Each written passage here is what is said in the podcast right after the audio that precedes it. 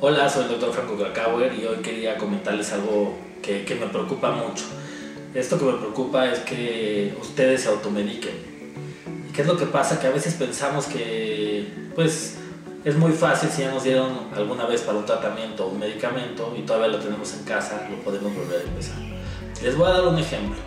La aspirina, que es un medicamento que casi todos tenemos en casa, en cierta dosis es anticoagulante, en otra dosis eh, es analgésica, en, en una dosis alta nos ayuda con la fiebre.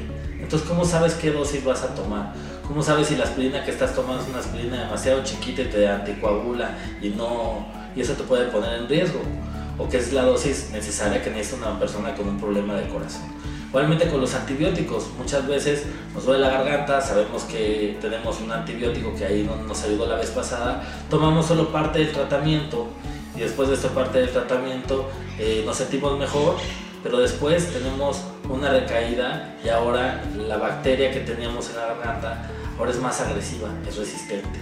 Entonces, eh, también otro, otro ejemplo que pasa mucho es con la diarrea, ¿no? Estoy hablando de cosas, cosas sencillas, ya no hablemos de, eh, de tratamientos de cáncer, que a veces tratamos de, de, sustituir un medicamento por otro, aunque se parecen, que la farmacia nos dicen se parecen, pues no, no estamos muy, muy lejos. Entonces, volviendo a lo de la diarrea, eh, sobre todo en pacientes mayores, muchas veces eh, el paciente tiene diarrea y le iniciamos algún antidiarreico. Estos antidiarreicos podrían causar hasta una obstrucción intestinal.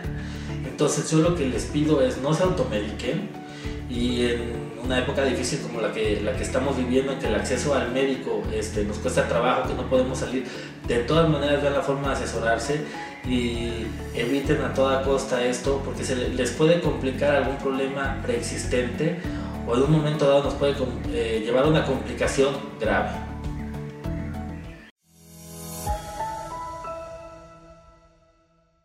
Te invito a leer mi libro Bendito Cáncer en el cual comparto estrategias, tips y reflexiones que pueden hacer la diferencia para pacientes y familiares en el manejo médico, emocional y espiritual de la enfermedad.